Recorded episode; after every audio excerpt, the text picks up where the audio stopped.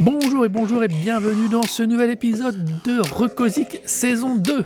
On va vous parler de musique que l'on va vous faire découvrir ou redécouvrir. Et quand je dis on, c'est moi, Arnaud, et mon partenaire dans le crime. Comme d'hab, on va vous faire une grosse reco avec plein de petites recos dedans. Peut-être même que ça fera peut-être des idées de cadeaux pour la Noël. Et hein, bien sûr, on va parler par contre, un peu comme la dernière fois, on va parler d'un gros truc en plus ensemble à la fin. On va vous reparler de Ticketmaster. Mais en attendant, qu'est-ce que c'est que Rocco ce soir? Go, go, go, Ororo Alors, je passer quand même ma petite Rocco parce que pour le coup, euh, ça va peut-être s'en surprendre quelques, quelques-uns. Le euh, concept en fait euh, de cet épisode est venu en fait en réaction à la Rocco de d'Arnaud, puisque quand j'ai vu ce qui est ce qui est mis dans notre petit programme, je me suis dit bah bon, va falloir que je trouve quelque chose qui soit dans la thématique parce que sinon moi j'avais d'autres trucs. Euh, mais euh, ça clasherait tellement, ça n'a rien à voir. Ce serait plus rigolo rester, de rester dans le mood. Donc j'ai fait un peu de recherche, j'ai regardé, essayé de trouver un peu un truc alternatif, du type genre euh, un album de rap uniquement sur Noël. Bon bah non, je n'ai pas trouvé, il n'y avait que des, des morceaux individuels, mais pas d'album entier.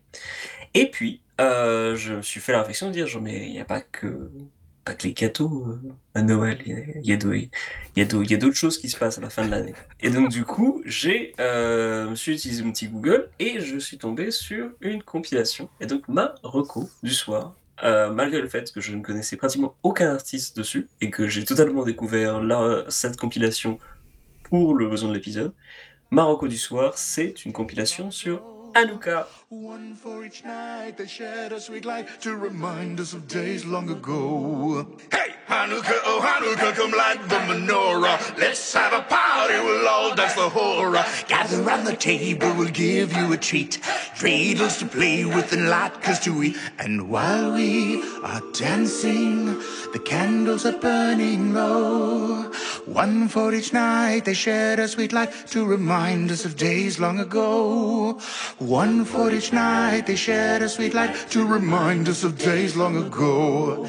Hey, Hanukkah, oh Hanukkah, come light the menorah. Let's have a party, we'll all dance the hora. Gather round the table, we'll give you a treat. Alors, Hanukkah, c'est une, euh, c'est une célébration juive. Euh, et euh, c'est une célébration euh, qui alors euh, est faite en commémoration d'un, alors c'est d'une révolte en particulier, euh, mais le, fait que ça se déroule sur huit jours est dû au fait mhm. que à l'époque, euh, quand euh, les, il y avait, il y avait, en gros uniquement assez de, de, comment dire de fuel ou en tout cas pour allumer le, la menorah pendant une seule soirée. Et en fait ça a duré pendant huit jours. Donc miracle. Et donc du coup maintenant ça c'est devenu une célébration. Alors c'est pas une célébration très importante euh, dans la religion juive, parce que ça se passe pas du tout à la, synagogue, ça se passe uniquement à la maison. Euh, ça n'a pas vraiment de grosse, importance, mais ça a pris une plus grosse importance euh, dans, pour la, communauté juive non pratiquante en Amérique du Nord, parce que fait, ça tombe à peu près au même moment que Noël. Et donc, du coup, comme le principe, c'est euh, tu restes en famille, tu vas pendant huit jours t'échanger des cadeaux et puis tu, manges avec, euh, avec le reste de famille, bah, c'est suffisamment proche euh, finalement du principe de Noël. Donc, ça reste totalement dans le ton et c'est devenu quelque chose de plus célébré. C'est plus de la communauté juive non pratiquante et c'est justement un truc assez important dans le, dans le cadre de cette compilation puisque c'est une compilation qui a été orchestrée par Randall Poster. Et donc Blue est coordinateur musical il a bossé pour plein de productions hollywoodiennes, euh, notamment euh, Wes Anderson. Il a fait pas mal de trucs à Wes Anderson. Il a aussi fait pour Netflix pas mal de trucs, dont euh, la, la BO de The Queen's Gambit. Donc c'est pas un type qui compose de la musique, c'est un type qui, qui, va chercher les artistes pour mettre en, en place une... Un directeur artistique. Quoi. Ouais, exactement. Directeur artistique au niveau musical. Et c'est un type qui est assez habitué là, donc, à la tâche d'aller chercher des artistes différents pour, pour mettre en place une compilation. Et non seulement il l'a fait pour le, le, cinéma, mais en plus pendant la pandémie, il l'a fait aussi pour la cause des oiseaux. Donc il y a eu une compilation en 5 volumes sur les chants d'oiseaux avec 247 artistes et ça avait recouvert des artistes aussi différents que Beck, Jarvis Cocker, donc l'ancien chanteur de Pulp, ou Kamasi Washington, donc, jazzman, jazz fusion. C'est un type qui a, qui a, des grosses connexions. Et ça se voit vachement avec cette, cette compilation autour de Hanukkah, parce que pour le coup, euh, c'est un peu le, dire le, entre guillemets le, gratin de, l'indie rock qui est, euh, réuni pour, l'occasion. Mais euh, la compilation s'ouvre euh, d'une manière assez surprenante par enfin pas surprenante parce que finalement c'est une, chanson traditionnelle, mais euh, interprétée par Jack Black. Euh, qui euh, donc se charge de l'ouverture et de la conclusion. Alors le, truc rigolo, c'est que du coup la conclusion, par contre, c'est sur Passover, alors que ça n'a rien à voir. c'est pas du tout au même moment, c'est en avril. Euh, mais bon, voilà, visiblement de ce qui est la raison pour laquelle Jack Black a voulu faire la chanson sur Passover, c'est parce qu'il considère que c'est une des, des, premières chansons métal. et c'est vrai qu'on écoute les paroles, ça se comprend en fait, c'est tout à fait, tout à fait justifié. Et donc, du coup, il ouvre l'album avec euh, une, euh, enfin, une interprétation uniquement vocale euh, de, de la chanson traditionnelle pour, pour un Luca, qui est absolument géniale. Personnellement, je la trouve vraiment, vraiment cool. là, je l'ai écouté plusieurs fois pour, pour, le bill, pour, pour l'émission, mais je pense que ça, ça, ça, me reviendra de temps en temps. c'est, vraiment un, super morceau, et notamment, Jack Black apparaît non seulement parce que bah voilà, il est juif non pratiquant, puis j'imagine que ça, ça l'amusait aussi, mais euh, il est aussi, euh, il y avait une connexion avec Randall Poster, puisque euh, Randall Poster a s'est occupé de la BO de The Polka King. Donc euh, visiblement ils se connaissent quoi. Donc du coup il a dû sûrement ouais. passer un coup de fil et puis dire genre mec ça dit de faire l'intro. Et il n'y a pas eu de souci. Alors le, les deux gros gros morceaux du de la compilation sont euh, servis par euh, donc euh, Yola Tango et par The Flaming Lips. Personnellement, deux groupes d'indie rock que j'avais jamais vraiment écoutés, mais qui a toujours été des, références que j'en entendais parler. Donc, du coup, pour le coup, j'ai découvert et je trouve ça assez cool. Donc, c'est que des compositions originales hein, pour le. Pour le c'est que des créations? C'est que des créations originales, ouais. C'était vraiment. Alors, moi, quand je savais, quand je l'ai écouté, j'ai d'abord, moi j'ai reconnu le, le j'ai vraiment, il y a un truc très très fun dans cet album, dans cette compile, pardon. Mm. Mais je me suis vraiment demandé comment t'étais tombé dessus. Maintenant je sais, ça me fait toujours autant rire. Euh, par contre, je suis très surpris. C'est que des compositions originales alors Yes, exactement à savoir que ce qui finalement réunit tous ces gens-là, c'est plus le fait que ce soit des gens qui soit se connaissent ou en tout cas ont des connexions avec euh, Randall Poster, parce que il n'y a pas du tout de question d'identité de culture juive, parce que par exemple Yola Tango, bah, visiblement il y a des membres de Yola Tango qui sont de culture juive, mais ils sont pas du, du, pratiquant, et dans le trio, je crois qu'il y en a mm-hmm. deux, donc il y en a un qui est pas dans le cas. Euh, AIM, donc H-A-I-M, pareil. Le pire étant, enfin le pire entre guillemets, c'est euh, Loudon euh, Wainwright 3, euh, qui est un type qui était alors, qui est comédien slash chanteur, qui, a une carrière depuis l'époque de Bob Dylan, visiblement. en interview, il expliquait que gros, il s'est fait signer à l'époque parce que voilà, il faisait un peu la même chose que Dylan, et donc du coup tous les labels faisaient genre bon ok, on a besoin de quelqu'un qui soit peu pareil, mais qui qui soit pas Bob Dylan parce que Bob Dylan il a déjà un contrat, et donc du coup il a il a commencé sa carrière à cette époque-là. Et le mec est pas du tout euh, juif, quoi. Et d'ailleurs, le, tout le morceau porte sur le fait que, euh, bah, Lucas c'est rigolo, mais qu'il a rien à voir avec ça, en fait. euh, c'est assez marrant. Du coup, en fait, c'est vraiment une compilation qui est euh, vraiment, c'est pas, pas nécessairement portée sur la culture juive, mais qui est juste là, en fait, pour être une compilation qui soit hum, chaleureuse.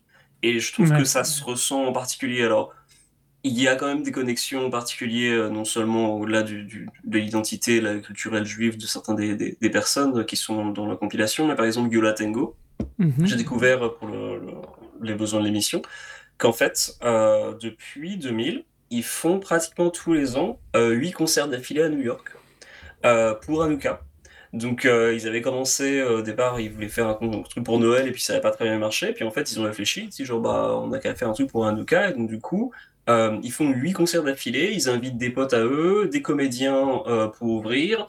Il y a généralement des reformations un peu exceptionnelles qui sont qui ont lieu pendant le concert, qui viennent jouer avec eux ou qui sont en ouverture. Et euh, ils font des, des, sets en fait où ils piochent non seulement dans leurs classiques, mais aussi dans le, des, trucs un peu obscurs qui jouent pas pas fréquemment. Donc c'est toujours des événements assez particuliers pour les, les, fans de Yola Tango. Et euh, pour le coup, c'était un peu le, groupe un peu visiblement évident pour euh, pour la compilation, euh, puisque bah voilà, ils font carrément focaliser sur ça, même si de leur aveu même, enfin l'identité juive c'est pas si important pour eux quoi. C'est c'est paraît-il alors Tango, c'est un peu, je trouve, un groupe que, personnellement, j'ai toujours identifié comme étant un, groupe pour les hipsters.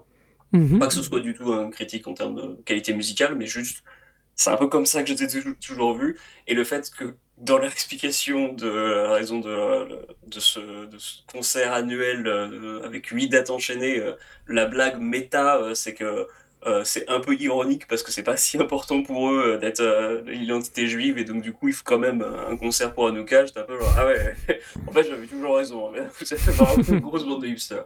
Mais musicalement après j'ai écouté d'autres morceaux et bon, pas déconner, c'est très très cool.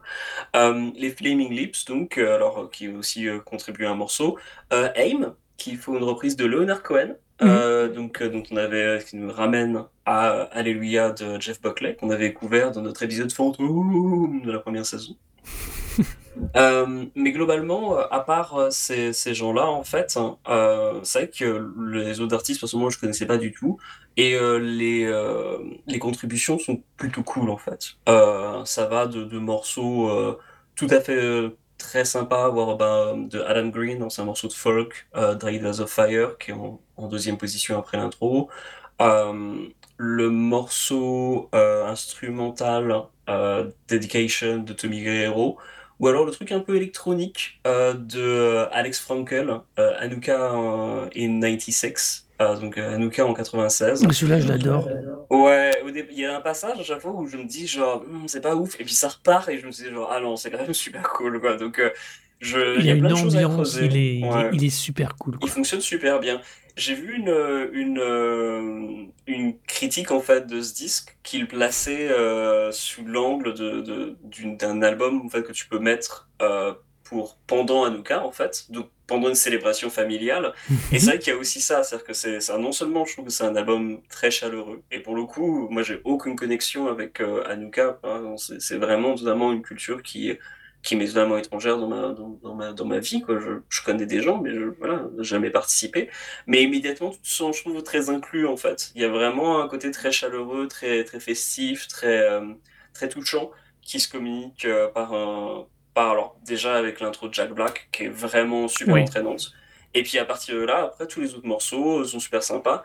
Je trouve que d'ailleurs c'est très marrant que le morceau de Adam Green au tout début, euh, quand le type explique en fait dans le morceau euh, les, raisons de Hanukkah, de dire genre ah, en fait ça a duré pendant 8 jours au lieu d'avoir les duré qu'une seule journée.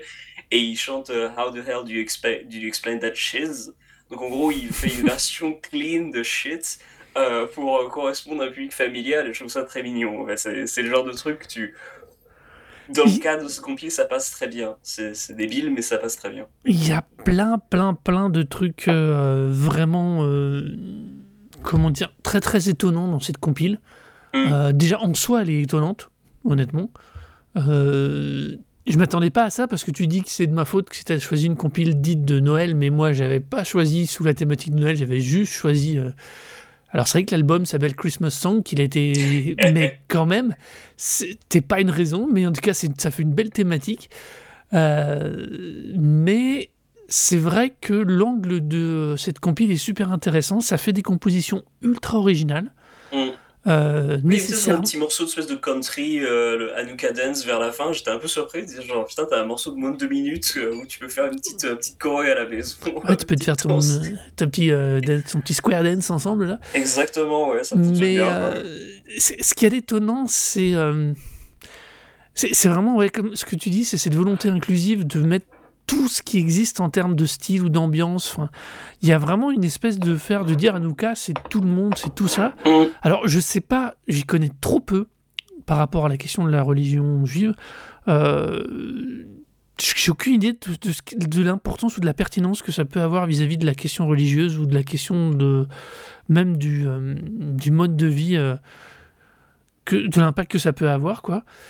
Bah, j'ai l'impression qu'en fait, le, du peu que j'ai lu, en fait, c'est vraiment le fait que ce soit. Alors déjà, c'est pas, c'est pas du tout européen, c'est plus euh, les États-Unis, quoi. Mmh Et le fait qu'en fait, c'est. Oui, ça fait partie de la culture juive, mais pas nécessairement tant que ça de la religion juive. C'est la distinction qui est, qui est vraiment importante. Ça semble plus culturel que cultuel. Exactement, voilà, il n'y a pas du tout. oui, bien sûr, il y a la chanson d'Anuka au début par Jack Black, mais c'est pas une chanson si religieuse que ça en fait. C'est vraiment uniquement de dire euh, bah, venez ensemble, on va, on va faire la fête, on va manger et puis on vous accueille. C'est, c'est plus cette, euh, cette optique-là que euh, une question de, prier ou de. Parce qu'au final, au final enfin, derrière Hanouka, de ce que j'ai, du peu que j'ai lu, en fait, il y a des, une question historique de, révolte et de, de des révoltes qui a, réussi. Mais c'est pas du tout lié à quelque chose de, de, qui pourrait être comparable même d'une manière très lointaine avec ce qu'est Noël euh, pour la religion catholique. Vous disiez, c'est le retour du voilà, c'est la naissance du Messie quoi. Là c'est voilà. Non là mm. non c'est voilà bah on avait l'essence et ça a duré pendant huit jours au lieu d'une journée. Cool. c'est c'est pratiquement que ça. Au départ, quand j'ai commencé à faire la recherche, je me suis dit genre non mais il doit y avoir d'autres choses quand même parce que quand j'ai commencé à découvrir un petit peu, c'était sous l'angle des par le ce qu'était raconté dans les chansons et puis même John Stewart euh, qui est euh, un comédien américain, a fait une chanson il y a des années de ça avec euh, Stephen Colbert, qui lui est, catholique pratiquant. Et alors que John Stewart, c'est un, bah, d'origine, enfin, culture juive, mais pas pratiquant. Et euh, il a invité euh, dans la chanson Colbert à, à, venir rejoindre les célébrations pour Hanouka. Et la manière dont lui aussi le décrivait, c'était toujours en disant genre bah non, en fait, il y avait de l'essence pour une journée, puis en fait, ça a duré huit jours. Quoi. euh, et en fait, même quand tu lis sur des sites euh, qui présentent la compilation ou qui parlent de Hanouka, tout le monde se focalise uniquement sur se dire genre bah ouais non, il y a de l'essence, il y en avait plus que prévu, cool quoi. Ou c'était censé être qu'une journée, et puis ben voilà. Et c'est tout. C'est uniquement le, seul contexte qui semble être donné euh, à cette célébration. Donc le côté religieux est vraiment très très très annexe. C'est vraiment le côté familial qui est, qui est plus important. Et c'est clairement ce, que je trouve qu'on ressent. C'est la, connexion euh, qu'il peut y avoir entre tous ces musiciens, mais pas tant que ça pour une question culturelle même pratiquement juste parce que c'est des gens qui doivent se traîner dans les mêmes milieux, un peu indé, et puis euh, voilà quoi. C'est euh, des gens qui ont tourné ensemble, qui ont partagé des affiches. Euh. Même par exemple, d'ailleurs, Buzzy Lee en est un peu l'illustration, parce que pour le coup, c'est quelqu'un qui doit, qui doit être traîné un petit peu dans, dans, le milieu indé, qui a d'ailleurs fait des. qui a une apparition sur l'album de Denzel Curry, dont on avait parlé cette année. Ouais.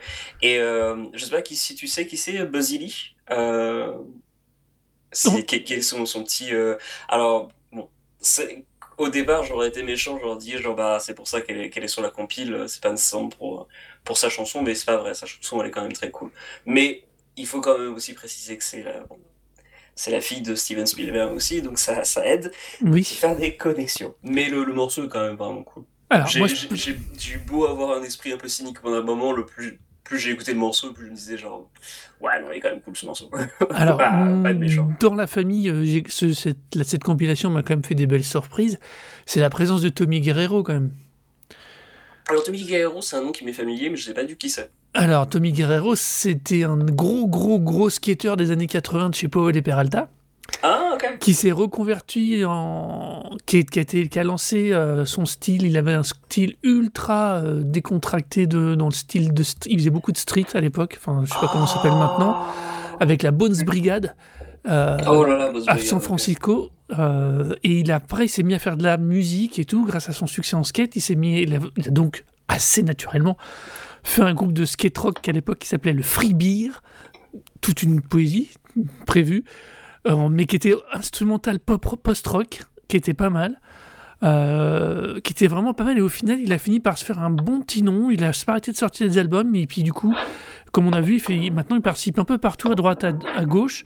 C'est plutôt un bon instrumentiste euh, guitare. Oui bah c'est le mec qui fait l'instrumental. Elle est très très cool et, et c'est et enfin, c'est c'est quand même marrant de le revoir là, quoi. Il y a tellement Oui, ça a rien à voir, alors qu'effectivement, je vois sur la fiche Wikipédia, le mec a a pareil, culturellement, a 0 connexion comme, heu heu, Mais ouais, c'est il est c'est chiléen et heu, et philippin, donc heu Ouais, non, mais c'est, il est, enfin, je sais pas, c'est, cette compilation Anouka Plus, tu as oublié de dire Oui, même, voilà, ça c'est s'appelle Anouka Plus.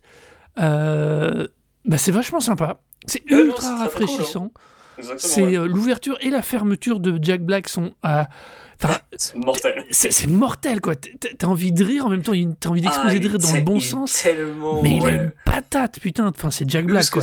voilà et c'est c'est tu as envie de de rire, mais en fait, tu as ri tu as envie de rire avec lui parce Oui, que ah oui, c'est oui, tellement entraînant. C'est pas du tout ouais, heu, non, moi, j'avais compris comme ça aussi, c'est que tu as vraiment envie de de c'est pas une il ne ridiculise absolument pas les morceaux.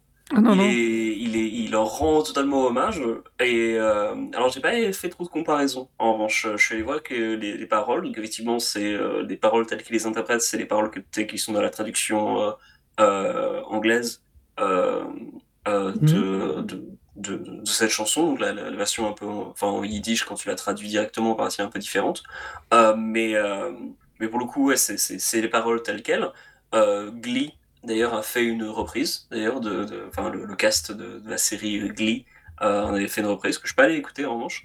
Mais hem, mais heu, ouais, lui, heu, il est il y met tout de son cœur, c'est c'est vraiment, vraiment une su de de superbes interprétations et et en termes de voilà, d'ouverture et de fermeture, c'est vraiment le le le morceau parfait.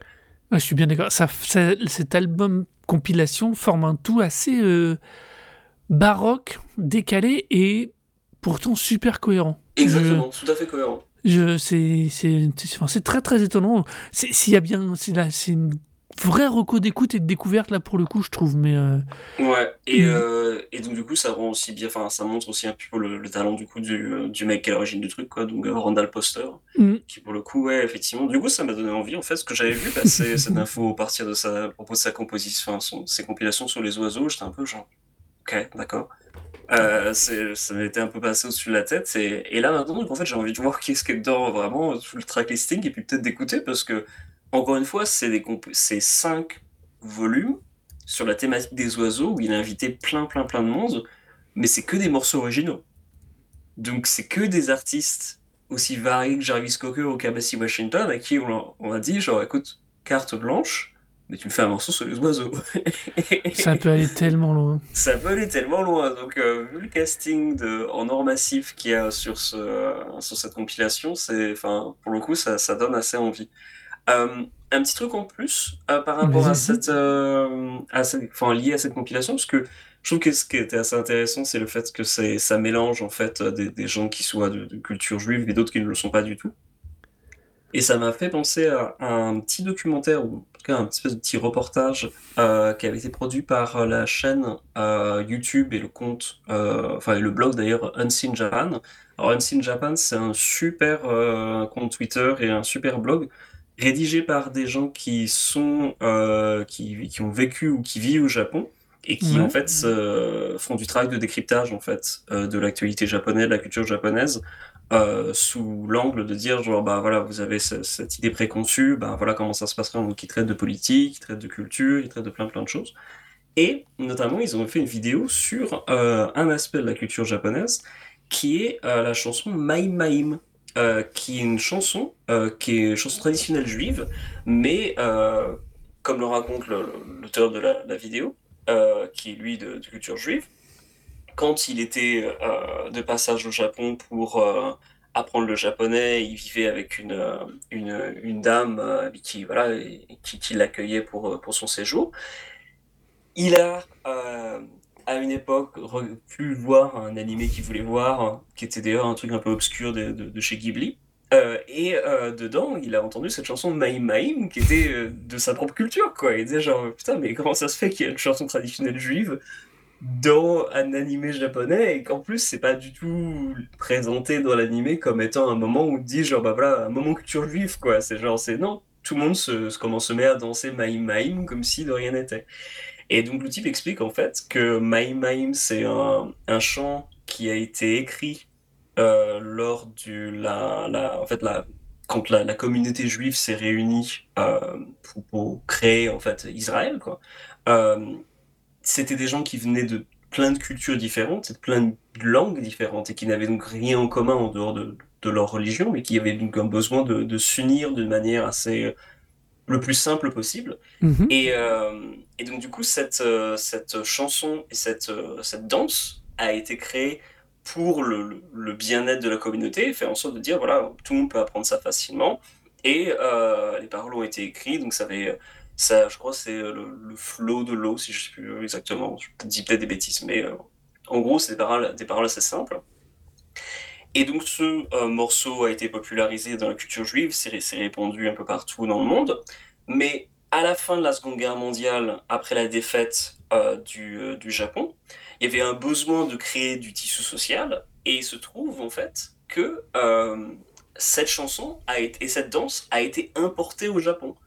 Mhm. et appris à euh, des générations et des générations d'écoliers et à plein de gens sur place comme étant quelque chose qui pouvait permettre euh, une communication simple en fait entre euh, bah, la population américaine et sur place et la population japonaise et puis recréer du tissu social en fait dans un pays qui était qui bah du coup voilà voilà c'est contexte seconde guerre mondiale totalement détruit quoi et euh, ce morceau, My Maim, et cette danse, est maintenant rentré dans la culture japonaise totalement. C'est totalement détaché de la question, enfin, la question juive, culture juive, absolument euh, inconnue pratiquement de la majorité de la population japonaise. Pareil pendant la période de la pandémie, d'ailleurs, une télé japonaise s'est un peu intéressée aux origines de, de, la chanson et s'est rendu compte qu'effectivement, ah, ça vient de, ça vient de culture juive, c'est ouf. Euh, mais c'était absolument pas connu, alors que tout japonais, paraît-il, connaît ce morceau.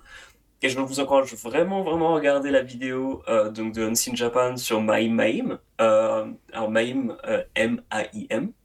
Mhm. parce que non seulement elle est absolument bien, extrêmement bien faite, très bien, extrêmement bien documentée, mais en plus, le type qui a réalisé la vidéo donne plein d'éléments culturels. Et donc du coup tu vois en fait quand d'autres événements, donc des séries télé où à un moment il y a de, il y a un conflit entre des élèves et, les gamins à un moment euh, euh, commencent à se réunir et commencent à danser maïm maïm et du fait c'est présenté dans une espèce de dans espèce de drama adolescent comme étant un moment intense où tout le monde commence à danser genre quoi? Mais aussi genre des mèmes qui ont été créés autour de différents personnages d'animés qui chantent les paroles de Maïm Maïm ou la mélodie de Maïm Maïm.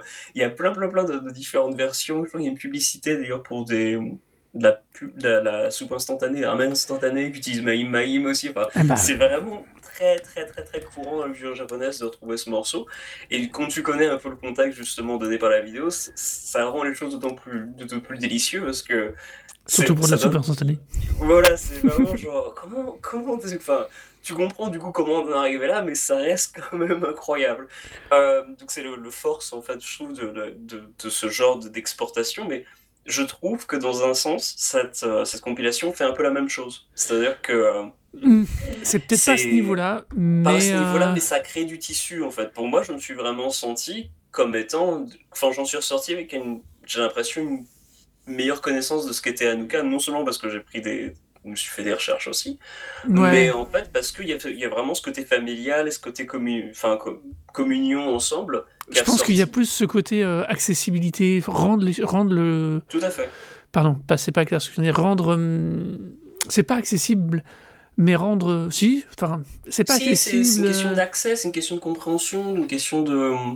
C'est une, une, une, approche en fait. C'est un angle d'approche. C'est un, angle d'approche qui change un peu, qui est bien fait euh, et qui est vraiment très réussi. Quoi. Enfin, ouais pour le coup, enfin, qui me change moi, pour le moment beaucoup, parce que bon, la culture juive, je la connais surtout sur l'angle de la comédie, tellement euh, il y, a, y, a de comiques euh, juifs qui plaisantent mm. souvent. Enfin, tu regardes Seinfeld, il y a plein de petites références de temps à autre. c'est. Mm-hmm. Non, non, mais c'est. Même, les, les suckers, les as, tout ça. Enfin, moi, c'est une culture laquelle j'ai baigné quand j'ai grandi, tu vois. Donc, cet angle-là, je connais. Et là, pour le coup, c'est vraiment tout autre angle que j'ai découvert et que je trouvais super intéressant, en fait. Et ouais vraiment agréable en fait. Et les morceaux défoncent. Et donc, c'était donc ta recours le Hanukkah Plus, la compilation. Bah, la compilation, voilà. Voilà, exactement. Sorti Je ne savais pas 2019. comment enchaîner parce qu'il n'y a pas de- d'artiste, donc là j'étais un peu coincé. Ouais, sorti en voilà. 2019, oui, c'est Voilà, bien de le rappeler. Yep. Comme c'est moi qui t'ai affreusement incité avec Marocco, Oh, oui. euh, il faut quand même dire donc ce qu'est Marocco. Marocco, c'est l'album Bad euh, Christmas Songs par Bad Religion.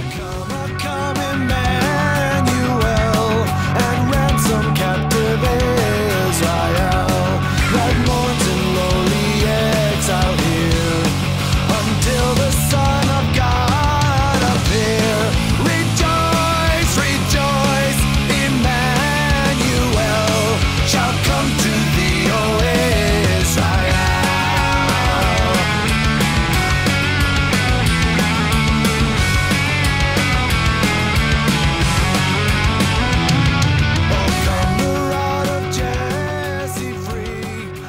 Alors tout de suite, on va recadrer un peu les choses. Qu'est-ce que donc Bad Religion, puisque c'est le nom du groupe? C'est un groupe de punk américain de Californie. Eh ouais, je, je suis très surprenant. Quand je fais du punk, je fais de la Californie. Quand je fais du rock, je fais des Anglais. C'est une vraie surprise. Euh, qui existe depuis Longtemps. 1979, officiellement depuis 1980.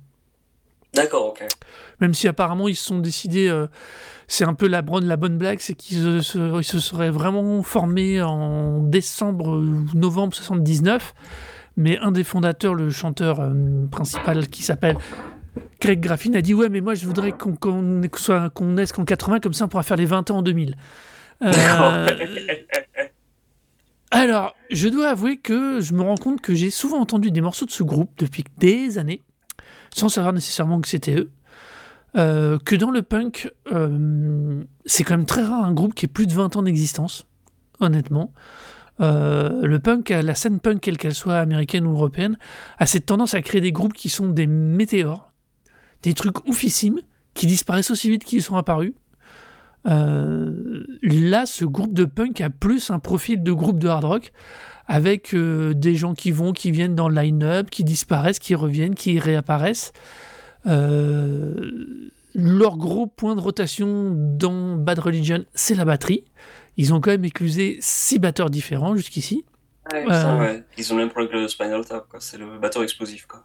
Ouais, je sais pas, mais c'est juste que euh, je pense qu'il y a un triptyque de tête qui est constitué donc du chanteur et piano et guitare acoustique Greg Graffin, du l'autre guitariste Brett Gurewitz, je son patron et- de ouais. Epitaph. c'est ça, et Jay Bentley.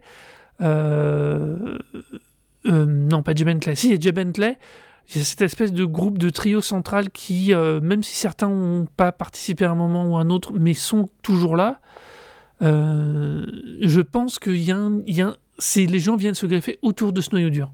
Et que c'est à Ah, partir de là que ça que- se construit. C'est-à-dire que quand tu écoutes les morceaux même de ce dont on va parler ce soir, les, euh, ce qui, ce qu'on, moi, je, ce qu'on retient surtout, c'est les guitares et puis la, la Bah voix, oui. quoi. Enfin, moi, j'ai découvert cette année, d'ailleurs, euh, euh, Bad Religion, vraiment, parce que pareil, comme toi, c'est un groupe que j'ai toujours entendu parler, j'ai dû entendre des morceaux de ci, de là, mais j'ai jamais vraiment pris le temps fais pas le d'écouter en entier. Mais voilà, c'est des trucs comme ça que, qui sont restés pourtant Epitaph, ça fait des années que, que je connais. Euh, euh, Bad Gurewitz, euh, enfin voilà, Mhm. c'est le, le patron d'un label qui a Converge d'ailleurs, euh, par MC Ouais. Ou les Linda Lindas, dont on parlait Oh. parlé il y a pas si longtemps. C'est par ça que c'est repopé dans mes tailles, dans, ma, Yeah. dans mes recos. Et, euh, et j'ai découvert cette année euh, le premier album et le troisième, donc euh, How Could euh, Hell Be Any Worse, donc le- le- l'album, le, premier album en plus une euh, euh, Los Angeles, euh, une photo de Los Angeles en rouge, et puis l'album Suffer. Et Ouais. j'ai pris une grosse grosse claque, ça défonce. C'est les deux, mais défonce la voix, mais est Tu tellement compte bien. Suffer, c'est Ça, 88, quoi. ça a 88, ouais, ça a pas pris une putain de ride. Hein. Ah, Euh, non, How c'est- Could Hell Be Any Worse, c'est 82, donc c'est mon âge, quoi. C'est Ouais. 40 ans. Ben, j'ai- j'étais genre, ah ouais, d'accord, ouais, je suis passé à côté de ça pendant longtemps. Je, je me suis même fait la réflexion de me dire si j'étais jeune, euh, si j'étais ado et que j'avais découvert ça, à l'époque, je me demande à quel point ma, ma vie aurait été différente parce que euh, c'est tellement bien fait, c'est tellement exceptionnel. Tout, il y a tellement de hits, quoi. Ça, ça Ouais. défonce du début jusqu'à la fin. Et je me suis dit, genre, mais putain, mais il y a tellement de trucs, tellement de, de- de points faciles d'accroche, je me demande vraiment à quoi ça va ressembler, alors que à C'est- l'époque, ben, ce c'est c'était The Offspring, quoi. Tu viens de résumer, euh, le, pour moi, ce qui est l'essence même de Bad Religion, c'est qu'ils sont incroyables. Il y a.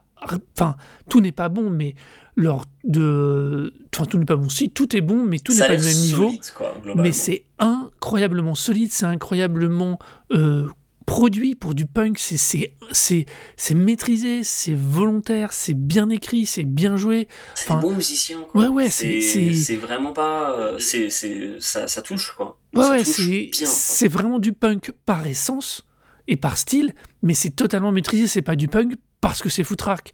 Et, euh, et c'est vrai que de ce point de vue-là, euh, je trouve qu'ils sont assez dingos. Et c'est bien. Et on en vient du coup à la spécificité de ma reco, c'est que un groupe de punk qui, quand, qui sort en 2013 un album de Noël. euh, en 2013, ils ont déjà largement plus de 20 ans d'existence, ils ont plus de 30 ans d'existence. Donc, je veux dire, les mecs, ils en ont, ils ont rien à prouver. S'ils le font, c'est qu'ils ont décidé de s'éclater, et c'est exactement ça. Les morceaux, c'est à mourir de rire, quoi. Ah, ça à mourir de rire, mais en même temps, enfin. C'est, c'est ça c'est- tabasse. Cool, ouais. C'est- ça tabasse, c'est, c'est fun, c'est. Enfin, c'est du punk, mais. Euh... enfin, non, c'est du punk. C'est, c'est, c'est Ouais, vraiment c'est- cool. Des- Euh, Alors, surtout, moi, ça me fait penser, quand on d'écouter ça, ça m'a fait vraiment faire penser à une autre chronique, une autre reco qu'on avait faite. C'était euh, euh, Punk Rock Factory. Oui, Euh, et ça met tellement Punk Rock Factory à la ramasse, parce que Punk Rock Factory, c'était vraiment les mêmes mélodies, des reprises de, de, de chansons, de, de, de musique de, de, de dessins animés, Mhm. où tu avais à peu près les mêmes mélodies, mais très simplifiées, et les riffs, mais c'était zéro travail. C'était juste, mais pratiquement à chaque fois le même riff, mais juste chanté différemment. Et c'était sympa. Mais quand tu entends le travail à la gratte qui est effectué par Bad Religion sur ces morceaux qui sont pareil des reprises de chants de chansons traditionnelles ou de, cla- de classiques de Noël, c'est pas la même chose. hein. Ça, ça joue quoi. mais ouais. Ça y va. Et puis, il y, a un- il y a un côté, euh, comme tout à l'heure, quand on parlait de, d'Anouka Plus, tu sens que les, là, les gars, ils s'éclatent. Ils s'éclatent, ils s'amusent, ils restent, mais ils s'amusent en le faisant bien, ils sont dans ce qu'ils ont envie de faire, et juste, là, ils prennent un autre angle, tu vois Et je trouve ça génialissime, quoi. Euh, il y a le plus, le plus ouf, c'est que ça dépareille même pas dans la discographie du groupe. Ça dépareille même pas. Euh, avant, ils Non, avaient musicalement, non. ouais. non, avant ils avaient fait True North, qui, qui est bien bien costaud euh, comme album. Et derrière, ils ne referont pas d'autres albums avant euh, Edge of Unreason en 2019. Euh, Il y a cet album de Noël, il y a pas, t'as pas l'impression. Oui, il est de Noël. Il est de Noël dans les thématiques, mais sinon, euh, il, est, il est ouf, quoi. Il Non, est non, c'est des morceaux super solides. Alors, Ouais, ouais. moi particulièrement, alors pour le coup, étant ayant grandi dans un dans une famille euh, euh, catholique, euh, il y a des mélodies qui me sont que je connais, je suis très très familier. Et euh, par exemple, euh, le morceau euh, euh, merde, euh, je crois que c'est What Child Is This? Mhm. Euh, euh, enfin, moi j'ai chanté ça à l'église, quoi. C'est, euh, il y a des, il y a des morceaux que j'ai dû chanter euh, à l'église avec mes parents, euh, ils allaient tout le temps, tous les dimanches euh, cérémonie religieuse. Et mon Dieu, mon Dieu, que c'était chiant parce que s'il y a bien un truc que les cathos savent faire, c'est s'emmerder. Euh, Ah, le donc, cérémonial est particulier. c'est des professionnels pour ça, hein, c'est vraiment pas chaleureux. Et, euh, et euh, euh, d'entendre en fait ces, ces, euh, ces chansons réinterprétées de cette façon-là, euh, et du coup de connaître en partie les paroles, c'est euh, c'était très très marrant. Franchement, entendre euh, des trucs comme dire genre euh, Hosanna ou euh, euh, chanter en anglais, j'avoue que j'étais un peu genre, ah ouais, c'est Bad Religion qui, qui fait ça, ok, cool. Au comme, Emmanuel, ouais, c'est pareil.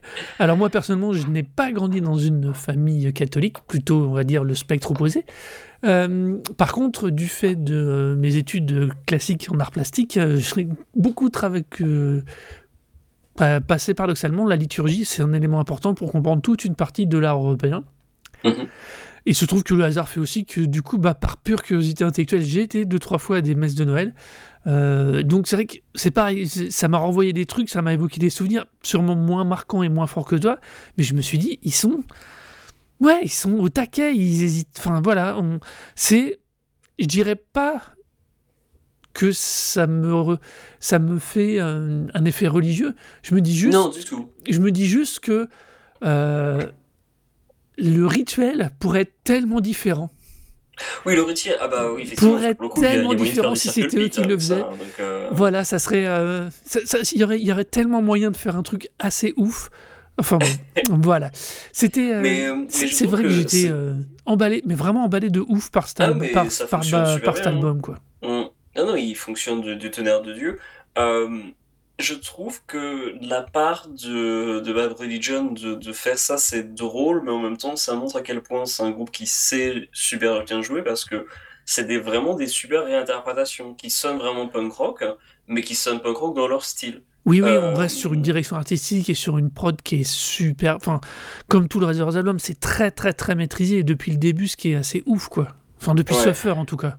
Ouais, le, bah, franchement, euh, How Could Hell Could Be, Could Be Any Worse, euh, enfin le tout premier, je, je trouve que pareil, hein, c'est c'est une bonne, bonne continuité. Alors, dans la compilation, il y a quand même à la fin le morceau American Jesus qui est cool, Ouais. euh, mais qui est un de leurs morceaux. Et je trouve que même s'il fonctionne bien, il dépareille un petit peu en fait, finalement. C'est, je me demande si, Alors, est-ce que c'est la, vraiment la bonne note sur laquelle terminer? Je sais pas. alors, je crois. Alors, j'avais vu, j'étais en même temps comparé, j'étais en train de rechercher cette info, mais je ne le remets pas la main dessus. Je crois que. euh, le, dans, le Christmas, dans la Christmas Song, celui-ci en réalité c'était une piste qu'ils avaient en rab et qu'ils ont euh, voulu mettre parce qu'ils l'avaient promis aux, à leurs fans depuis des, depuis des mois et des mois. Je crois que c'est pour ça qu'il est là. Il a été collé là un peu en mode euh, allez, zou, on met ça. Parce qu'on a dit qu'on le mettait. C'est un, je suis d'accord avec toi, c'est le seul titre qui, alors, soyons correctifs, qui dépareille ouais. par rapport au reste, mais qu'est-ce qu'il est bon. Il est solide, il n'y a pas de problème. Euh, Il y a aussi un truc que je me suis fait la réflexion, c'est que, bon, maintenant on est en 2022, euh, Bad Religion continue de faire un peu des dates, et puis euh, ils ont sorti un album en 2019. Ouais. Mais je suis quand même fait, mis dans la position des fans à l'époque, de me dire, genre, ils ont sorti un album en 2012, ils ont sorti en 2013, et après il y a eu 6 ans Mm. où ils n'ont rien sorti. Et je pense qu'il y a souvent des fans qui ont dû se dire, genre, attends, Bad Religion va peut-être terminer sa carrière Sur sur Christmas un, Song. album, sur un album de reprise de Noël, c'est pas possible. Il faut faire quelque chose. Je me demande s'il n'y a pas eu des interventions euh, qui ont dû être faites. J'imagine que les musiciens devaient vouloir en composer ou prenaient leur temps, mais en tout cas, ils ont dû entendre des, des, des, des, des cris ou ulcérés de leurs fans, disant genre, vous devez faire un autre album, vous pouvez pas terminer sur ça, quoi. Euh, mais ils ont, enfin, je crois qu'ils sont Alors, en activité, hein. Ils, ils étaient sont au en- Hellfest, d'ailleurs. Ils étaient au hein, Hellfest, ils si on en avait parlé d'ailleurs. Euh, on en avait. euh, alors, ils avaient fait. Alors, après, euh, en 2014, il a fait pas mal de tournées avec le Summer National Tour avec Pennywise et Offspring. Euh, et ça, ça leur a pris quand même pas mal de temps. À la fin de la tournée en 2015, euh, le batteur de l'époque, Brooks Wackerman, les quitte. Et je pense que c'est. Pardon. Tout de suite après, ils annoncent un nouveau batteur. Pardon. Tout de suite après, ils annoncent un nouveau batteur. Mais il n'y a pas de production d'album avant 2019. Je pense que le groupe a fait euh, continuer pas mal de tournées à droite à gauche.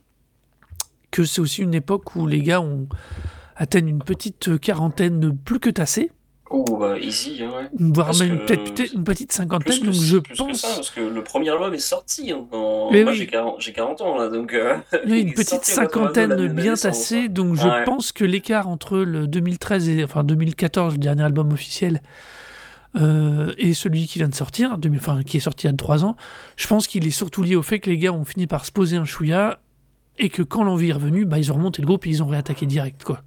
Ouais. Parce que pour le coup, Gurevitz, euh, avec euh, Epitaph, il a de quoi faire. hein. C'est oui, pas il comme est- si il chômait, quoi. Non, non, c'est pas. Non, non, c'est pas. Ils sont pas. euh, Ils sont pas pas inactifs, mais le groupe, est, on va on va dire que c'est typiquement. un- C'est une formation qui a des périodes de sommeil. Oh, bah oui. Parce que. Bah, euh, depuis le temps. hein. Ouais, ouais, non, mais c'est, puis c'est cohérent, il n'y a pas de. C'est pas incohérent. Euh, c'était donc Marocco, l'album euh, Christmas Song de Bad Religion, sorti en 2013. 14, 13 2013, c'est ça, j'ai eu un 12 13. 2013. 2013. De quoi se fêter Noël? C'est exactement ça. Et qui avait été enchaîné après en... par True North ou l'inverse. Il y en a un avant l'autre. Me North souviens fait juste, et 2012. C'est True North fait ensuite. Ouais, c'est ça, c'est juste dans ce sens-là. Enfin voilà. C'était donc, allez l'écouter, c'est la saison, ça vous changera les chants de Noël que vous entendez. Si par hasard vous vous retrouvez coincé dans une quelconque magasin ou grande surface ou autre chose comme ça, avec ça, vous aurez des bonnes choses dans les oreilles. On va passer à notre truc en plus, parce que on va reparler tous les deux. On tenait vraiment à en reparler, vu que la tournure compris les choses autour de Ticketmaster.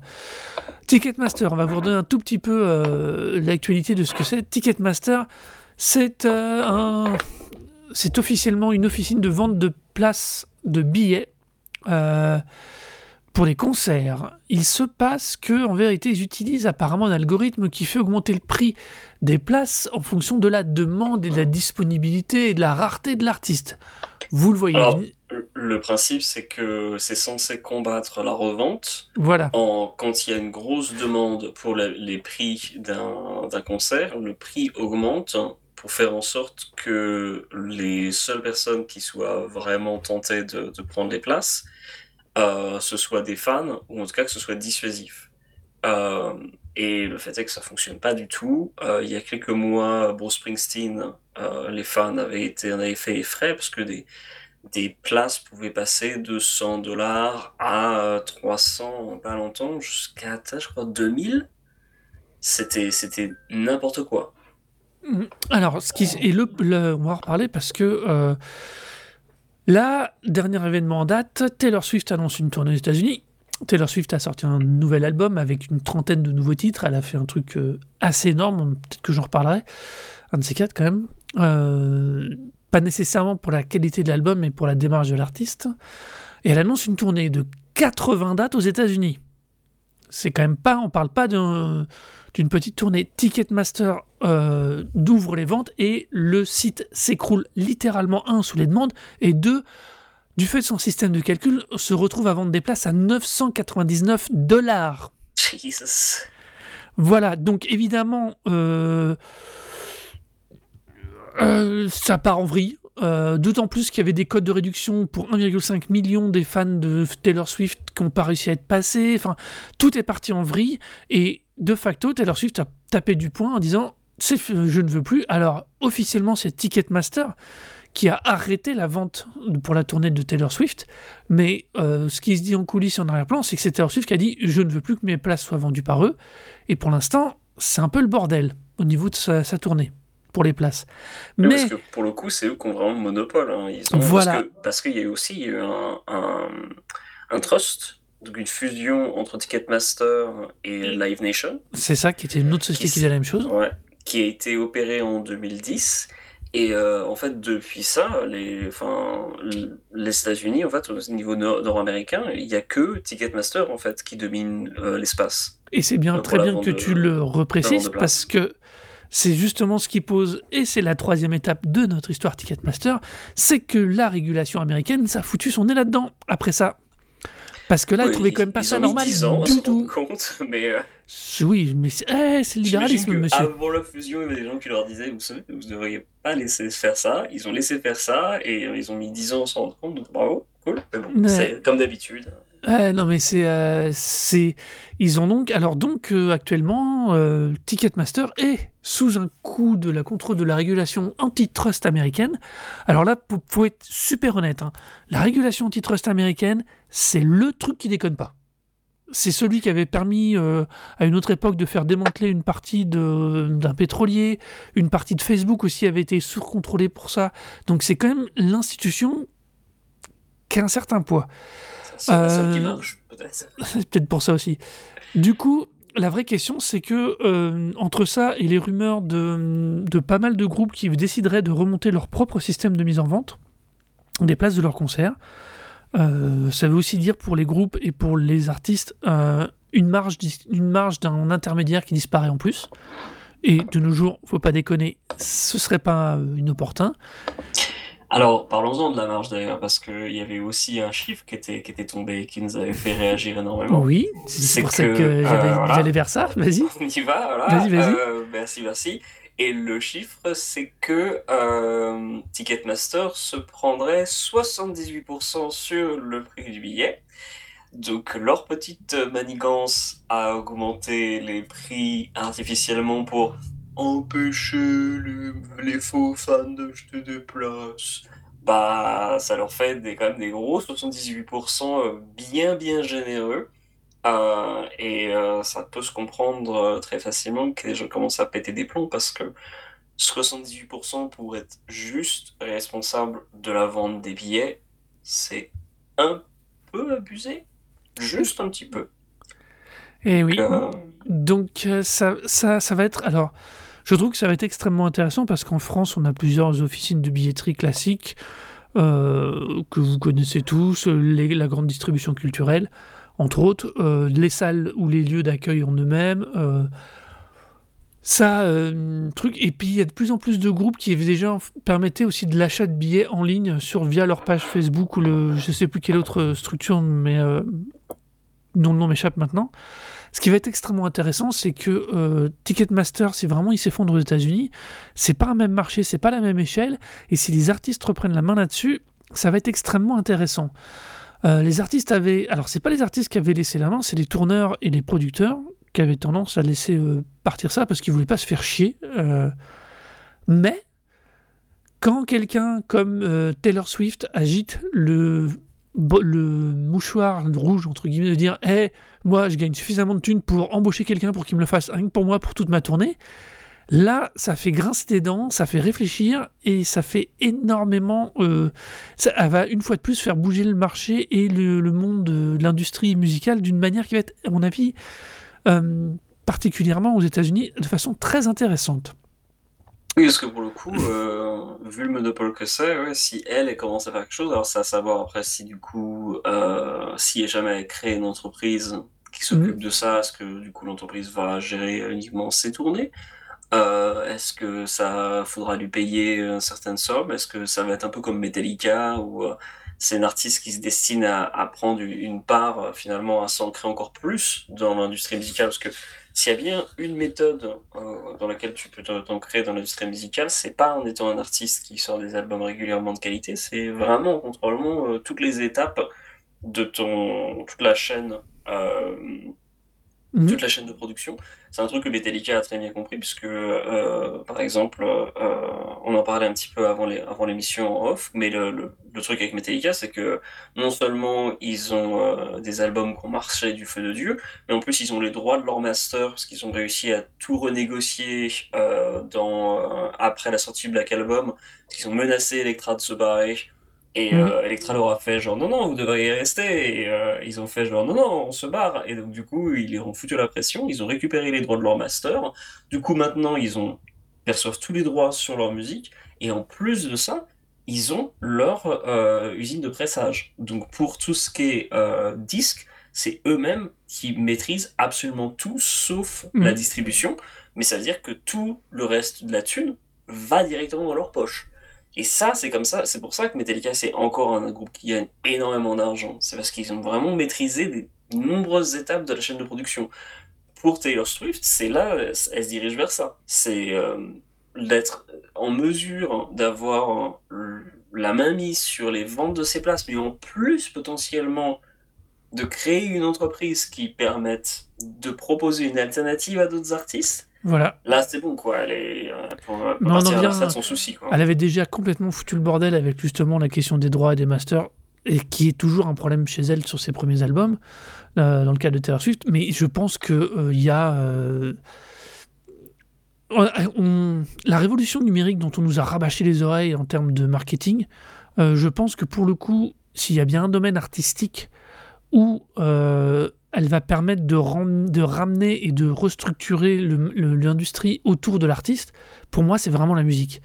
Parce que euh, faire un- une boutique de vente en, ligne de place qui soit facile à suivre et à monter, je ne dis pas que c'est simple, mais je me dis que le gars ou la personne qui mettra ça en place sur une base, dans, sur une logique PrestaShop ou WordPress, je dis un truc complètement euh, random pour donner un exemple de comparaison, le gars, il va libérer les artistes. Littéralement de la contrainte, de la gestion et surtout de la contrainte dans le sens du... euh, de la contrainte au sens de la contrainte du tiers avec marge. C'est bien ça, moi, que, auquel je ne cesse de répéter. Ouais, parce Et, et je trouve que dans la musique, avec déjà la capacité d'avoir son, un studio de très très bonne qualité chez soi, certes pour une forme d'investissement, mais où il n'y a plus besoin, tu fais venir une personne et tu peux faire tout ton album, toi, avec ton multi-instrument et tout. Enfin, il y a, on a, avec le numérique, on est vraiment passé à un autre stade en termes de prod, en termes de capacité de produire un master. De nos jours, contacter une boîte pour te faire produire tes, euh, tes, tes CD quand tu produis encore du physique, quel qu'il soit, quand c'est pas du physique euh, collector à base de vinyle, euh, c'est pareil, c'est devenu quand même relativement simple. Alors, tout dépend de l'échelle, mais ça reste relativement euh, simple. Euh, on est vraiment sur une industrie qui s'est euh, réduite dans ses intermédiaires, mais dont, pour l'instant, je trouve que la majorité des artistes ne récupèrent pas encore ce qu'ils devraient récupérer par rapport à la réduction des intermédiaires. Largement pas d'ailleurs. C'est d'ailleurs un, des. euh, Il y a de nombreuses euh, problématiques autour de ça, mais euh, une partie d'ailleurs, en tant que personne qui bosse en bibliothèque, d'ailleurs, c'est une, question qui me, qui me touche particulièrement, puisque une partie des droits n'est pas rétribuée aux artistes parce qu'il n'y a pas de tag, il n'y a pas d'identification claire de qui est l'interprète et à qui revient les droits. Et ça se sent particulièrement quand tu vas à Tidal, où tu as identification claire de chaque individu qui est derrière la production quand tu compares ça avec Spotify, si Spotify utilise les, les, métadatas euh, correctement en, arrière-plan, ok, mais il y a un gros gros manque de lisibilité euh, pour euh, les gens qui écoutent la musique et visiblement, enfin, quand tu vois aussi même sur Tidal comment sont classifiés les albums et le, le chaos pas possible que ça peut être pour euh, certains artistes où tu te retrouves avec des pages où tu as trois artistes qui sont mélangés sur la même page parce qu'ils ont le même nom. Et alors du coup, Ouais. où va l'argent quoi? Enfin, comment est rétribué le- comment sont rétribués les artistes? C'est le chaos complet. Alors là, je quoi. connais pas assez le, ma- le, le système derrière, mais je serais très très curieux de connaître la manière dont sont référencés les albums, euh, dont sont construits ce qu'on va donc appeler les métadatas de chaque album. Euh, parce que je sais que par exemple, euh, pour- je vais reprendre un exemple du web, on sait que le web a des outils très précis de méta que Google ou d'autres s'amusent particulièrement à contourner ou à réutiliser euh, de manière totalement abusive, ou jouer là-dessus pour faire des soi-disant campagnes de promotion. Mais voilà, c'est, je pense que oui, hein, mais l'industrie a les outils, la manière. Je pense qu'il faudrait juste que quelqu'un se penche dessus de façon euh, un peu plus euh, technique Ouais. pour lisser tout ça et pour que ça fonctionne, euh, ça fonctionne vraiment bien, quoi. Et que, et que temps- on en revient. Alors, j'imagine bien qu'il y en a qui freinent de cas de fer, mais euh, Ah bah clairement, parce que je pense que si l'argent n'est pas euh, rétribué aux artistes, euh, l'argent qui euh, reste du coup en suspens, il doit rester dans les poches de quelqu'un. Et à mon Mhm. avis, c'était les pages des gens qui font du streaming, voilà. euh, ça revient peut-être en bloc des... Je pense que c'est plus les majors que le streaming, honnêtement. Ça peut être un peu des deux, à mon avis. hein. Je pense que s'il y a bien un truc que le streaming a bien réussi, c'est qu'ils ont bien vu comment les fonctionnaient les majors et ils se les ont bien mis dans la poche. Parce que euh, s'il y a aussi un truc qui Oui, est, oui. dont l'industrie musicale est très très forte, c'est bien pour se foutre dedans. Oui, je suis bien d'accord. Le nombre de virages euh, techniques qui ont été complètement loupés par l'industrie musicale quand tu repenses aux tarifs prohibitifs auxquels sont, sont vendus les, étaient vendus les CD à l'époque où il y avait surtout la, la, la, la domination du CD. Enfin, c'était complètement hors de prix. Et après ça, ça a amené la- la- le- l'avènement du fait que les gens voulaient uniquement, enfin, voulaient plus payer, voulaient uniquement euh, à- enfin, avoir accès gratuitement à la, à la musique. Mais en même temps, tu fais, bah ouais, mais en même temps, si le CD il est à 20 dollars, si Mhm. le CD il était à 5, les gens seraient un peu plus tentés pour aller acheter leur disque. Parce que les marges que se faisaient les, les majors étaient toujours complètement ahurissantes, alors que les artistes se percevaient que dalle. Et donc, du coup, c'était impossible pour des, des, des majors qui étaient derrière toutes les campagnes d'interdiction du piratage d'avoir l'air à peu près crédible et dire genre, oh, on souhaitait les artistes. Vous souhaitez les artistes, vous foutez de ma gueule, hein, ils, ils gagnent absolument rien. Et euh, vous larguez tout le monde au, bout- au bout de, de- de deux secondes si jamais il n'y a pas un hit single. Enfin, ça Mhm. marche pas. Et donc, du coup, il y a l'industrie musicale toujours a été vraiment toujours incroyable à prendre toujours les mauvaises décisions au mauvais moment. C'est vraiment parfait. Et euh, pour le streaming, je pense que c'est exactement la même chose. C'est-à-dire que ils essayent de profiter du système euh, en, en surfant sur l'argent qui est collecté, mais je pense qu'au final, ils se font quand même avoir. Et euh, Mhm. je serais pas surpris que ce soit les, les, les plateformes de streaming en fait qui se fassent le gros de l'argent, alors que le, le- les majors, certes, ce sont plus d'argent que les artistes, mais pas assez en fait Mhm. par rapport à tout ça. Enfin, donc voilà, c'était, on voulait vous refaire un petit point sur euh, le dossier Ticketmaster. C'est vrai que ça, comme vous avez compris, euh, c'est vrai que ça nous tient vachement à cœur. euh, parce, parce que que c'est- c'est parce que c'est- c'est hallucinant euh, à quel point euh, on se retrouve dans une situation aberrante avec des artistes qui, pour l'instant, techniquement, ne peuvent pas remplir leur date de concert. Parce qu'il faut pas oublier, Ticketmaster est gelé. Ça n'est, ça n'est pas que Taylor Swift qui n'est plus euh, truc, c'est tous les artistes qui dépendaient de Ticketmaster. Et Mm. comme Ticketmaster était en position de monopole, pour l'instant, jusqu'à nouvel ordre, les artistes doivent passer par d'autres systèmes qui n'existent plus. C'est c'est quand même le plus dingo. Et puis la tournée, c'est devenu le nerf de la guerre. On en parlait il y a, Oui. il y a quelques épisodes. Non seulement les ventes de le streaming euh, rapportent pas, les ventes de disques rapportent pas, euh, rapportent pas assez. Du coup, c'était un peu le- les, les tournées qui permettaient un peu de faire, euh, de faire de l'argent. Mais si en plus tu peux plus tourner, parce qu'en plus, sur l'entreprise qui vend les tickets se fait 78% sur ce que tu es censé gagner, ou en tout cas sur mettons, Mhm. ils se prennent même pas 10%, tu vois, ce que je trouverais déjà assez abusé, en fait. Oui. 10% juste pour la vente de, de tickets, genre, un peu genre, carré. C'est juste les tickets, hein, c'est la transaction financière, mais enfin, une banque, ça prend pas 78% de son salaire à chaque fois que tu perçois ton salaire, quoi. Des fois, on a des Euh, doutes, mais euh, là, non. En tout cas. Ouais, là, euh, c'est un peu abusé, donc un, un petit peu, un tout petit peu. Donc, même 10%, je trouverais ça pro- prohibitif, mais là, c'est 78, quoi. Enfin, Mhm. ça ça n'a aucun sens. Alors, 78%, je te connais, te connais donné la, la source, c'est euh, More Perfect Unions, donc qui est une, association qui, euh, une organisation qui est pour euh, le- les syndicats pour, aux États-Unis. Donc, c'est eux qui tenaient le, petit chiffre de 78%. Mais toujours est-il que c'est enfin, c'est ahurissant, c'est complètement aberrant. Et c'est, c'est vraiment la survie, en fait, de gérer l'industrie musicale dans le sens, pas les majors, mais le, juste le fait de pouvoir gagner, de la- gagner sa vie en étant musicien, en fait. Je pense aussi que c'est un système euh, de gestion déporté, de rajouter, euh, je veux pas m'en occuper, donc je paye quelqu'un pour le faire, mais quelqu'un qui monte une boîte externe. Enfin, il y a toute une logique euh, de d'externalisation des coûts, parce qu'en réalité c'est ça, ça ne servait qu'à ça, qui est en train de leur retomber, et dans plein de domaines, il n'y a pas que là, on, là, on irait trop loin. Le, coût de on externalise les coûts parce que ça nous coûte moins cher, sauf que le jour où les coûts augmentent, où les prix augmentent, bah, tu n'as plus la maîtrise. Et comme tu es engagé sur des contrats et des choses comme ça, tu perds. euh, bah, là, pour le coup, plus, ton- tu perds vraiment cette fameuse maîtrise que tu pensais avoir, ou euh, en tout cas ce bas prix. Euh, les, ceux qui vont s'aligner en bas prix, c'est toujours au moins 10 ans. C'est-à-dire que c'est toujours un service de moins bonne qualité. Donc, c'est vraiment, c'est vraiment compliqué. Enfin, c'est vraiment un changement de paradigme et d'une époque aussi, et d'une façon de penser qui, à mon avis, est en train d'évoluer de façon beaucoup plus globale. Ouais, parce que pour le coup, les services qui avaient, euh, qui est en France, bon, je pense à Digitic par exemple, Mhm. alors, ça fait bien longtemps que j'ai pas acheté de billets sur Digitic parce que je vécu, vis plus en France, mais, euh, mais c'était déjà une révolution à l'époque. Je me souviens que les coûts étaient déjà assez, assez- beaucoup plus bas en fait. Ce qui avait vraiment une, des fois, tu, tu gagnais quand même déjà 2 euros à chaque fois quand tu passais par Digitic plutôt qu'autre chose. Et puis, tu avais des trucs comme Wiz, euh, Event. D'ailleurs, j'ai acheté un billet tout récemment sur Wiz euh, Event, Wiz Event.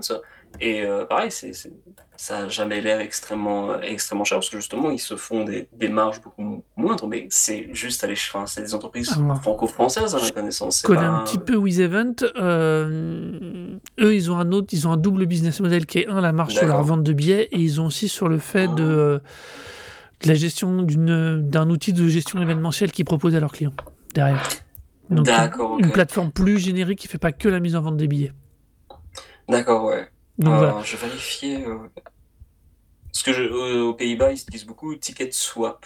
Mais euh, c'est pour Ça doit être le même genre de truc. Ouais, mais je vérifiais si à quelle, quelle entreprise c'était lié, mais ils disent pas exactement à, à, quoi c'est lié en particulier. Ah bon. Mais ils sont très, ils sont, enfin les Pays-Bas, ils sont très sur la revente de billets comme ça. T'as, t'as une version officielle. Donc pour en faire un mini résumé, allez voir les artistes en salle, c'est bien. Acheter les billets à la salle, c'est carrément mieux en général, honnêtement. euh, sauf, quand sauf quand justement la salle ne les vend pas. Mais si vous pouvez acheter les directement auprès de la salle, ça c'est pas mal non plus. Alors évidemment c'est facile quand on est à côté ou quand on est parisien, je sais bien, parce qu'on a plein de trucs à portée de main. Ouais, je vous encourage aussi à vous inscrire d'ailleurs sur les mailing lists des, euh, des salles de concert que vous fréquentez ou vous connaissez parce que c'est une très bonne façon de ne pas passer à côté de, de, de dates, Mhm. mais aussi parce que dans le contexte actuel où il y a une véritable, enfin on est dans un flou artistique au niveau des médias sociaux, euh, le fait par exemple que Trent Reznor de Nine Inch Nails soit barré de, de, de Twitter par exemple, hein, c'est déjà un signe que Twitter commence déjà à, enfin, à pointer du nez, un pied du nez, on est, enfin je sais pas quand ça, ça partira ou même si ça s'effondrera, mais en tout cas c'est mal parti. Et euh, s'il y a moins de réseaux sociaux, on en parlait d'ailleurs, euh, notre épisode du fait que Facebook avec Meta euh, complètement ignorait le fait que les gens faisaient leur promo en fait par, euh, par Facebook. euh, Ouais. Meta ne comprend pas du tout ça. Donc du coup, il y a un vrai flou artistique après pour se tenir au courant de la- l'actualité des artistes. Et c'est vraiment en passant par les mailing lists de, euh, de salles de concert, je pense que vous aurez beaucoup de chances de vous tenir au courant. En l'occurrence, euh, moi je continue à arpenter les, les, les mailing lists de, des salles que, que j'ai fréquentées euh, à Amsterdam et je loupe quand même des trucs parce que pour le coup, même Lloyd, Lloyd Carner, euh, donc on avait parlé euh, Ouais. il y a quelques épisodes, euh, donc j'ai beaucoup beaucoup aimé d'ailleurs le dernier album Hugo, qui est vraiment mortel. Et ben euh, le le mec fait trois dates d'affilée à Paradiso et ben c'est sold out déjà. Ah oui. et c'est en janvier ou février. Eh ben, Et euh, va falloir passer par Ticket Swap. euh. Ou alors tu te pointes avoir- devant et tu vois s'il n'y a pas un mec qui vendra un billet. Je sais pas si ça se fait aux Pays-Bas ça. Ah, tu sais quoi, tu sais quoi, franchement, je vois jamais euh, des gens revendre des billets euh, devant. Parce que dans le cadre du boulot, là, il se trouve que par hasard, je suis passé 2-3 jours devant Bercy, je sais pas qui y avait, et j'ai à nouveau vu ces gens qui vendent des billets le soir Mais en partant. C'est des CE, souvent, les gens qui, qui vendent les, les billets, euh, qui C'est un- revendent. Juste à la sortie, les gars, tu sens Ouais. bien, tu sens bien que c'est pas des vendeurs à la sauvette, hein. c'est des gens juste qui revendent des billets parce qu'ils y vont plus, et je me suis demandé si ça se faisait ça aussi. euh, mais bon. Euh, j'ai pas vu du tout. Je Ouais. vois jamais de gens qui font de la revente. Euh, et je pense que c'est parce que justement il y a Ticket Swap et ces offres en fait qui te permet de, de mettre en ligne ton billet. Et pour le coup, pour avoir utilisé Ticket Swap, m'être inscrit pour essayer d'avoir des billets, euh, bah, c'est la guerre. Parce que tu, tu reçois la notification, mais enfin, je sais pas à quelle vitesse de la lumière tu es censé cliquer sur ta notification pour avoir ne serait-ce qu'une chance d'avoir un billet parce que ça part en 2-2. Là, Lloyd Carner, les, sur Ticketswap, je me suis inscrit sur les alertes pour les trois dates. Il y a euh, des offres, genre il y a eu genre euh, 20 offres et il y a genre euh, 1000 personnes qui demandent des billets. Quoi. Donc, genre, c'est mort de chez mort. Enfin, je ne me fais pas d'illusions, je n'arriverai jamais à avoir des, des places pour voir Lloyd Carner son prochain passage. Même avec trois dates, il est garanti sold out. Et euh, le fait d'avoir des trucs officiels comme euh, Ti- Ticket Swap, ça garantit totalement aux, aux- aux salles en fait de pas avoir de gens justement devant qui vont en vendre parce que enfin le si tu vas dans la salle tu rentres à ta place là, je suis sûr que les gens vont dire genre attends tu vas sur l'application puis tu t'as même pas besoin d'attendre que quelqu'un va te l'acheter euh, la main à la main enfin mhm. ils vont le faire officiellement. En plus, ça serait même suspect, je pense. Parce que du coup, enfin, tu vends ta place, mais tu vends quoi? Tu vends un bout de papier, euh, enfin, c'est mort, quoi. Alors que là, euh, tu vends le, officiellement le, la- le pass que tu as acheté euh, à la, à la salle et tu, tu, tu le vends di- directement. Donc, euh, c'est- foutu, quoi. Je pense qu'en Angleterre, ça commence à, disparaître parce qu'il y a beaucoup, beaucoup, beaucoup de, scams de gens qui essayent toujours de, de revendre des, faux billets sur les, dans les, les, les, events Facebook anglais et tout et tout. Donc, euh, pour le coup, je pense qu'ils sont en train de se, de pivoter aussi vers le, vers des trucs officiels. En tout cas, le Breakfast, par exemple, euh, cette année, euh, avait un espace officiel pour leur vendre des billets. Euh, tu pouvais euh, leur vendre au prix que tu voulais, mais il y avait un espace officiel pour, le- pour vendre tes, euh, tes billets. Donc, euh, je pense qu'on se dirige de plus en plus vers des trucs où ben, aller devant la, devant la salle pour acheter ton billet à la, à la sauvette à euh, 50 fois moins cher parce que la première partie vient de se terminer et machin, il doit rentrer à la maison pour, pour préparer à bouffer. c'est voilà, foutu quoi. C'est complètement Mm. foutu. Eh bien, c'est sur ces euh, chouettes paroles et sur ce petit point, plus toutes ces petites anecdotes de concert, que nous allons vous laisser et finir cet épisode. Euh, venez nous dire ce que vous en avez pensé sur notre tweet de Rekozik, R-E-K-O-Z-I-K, ou sur nos Twitter, si c'est pour moi, parce que je parle trop de vieux punk, et ben c'est sur Arnaud Doucet, A-R-N-O-D-O-U-C-E-T. Et euh, si vous voulez m'inviter à Anouka, euh, vous pouvez le faire sur H-O-R-O-R-O euh, et me dire ce que vous avez pensé de cette compilation aussi. Voilà. On vous dit, bah, passez de bonnes fêtes, prenez soin de vous. Encore merci à Laurent Doucet pour le générique. Et à bientôt bisous.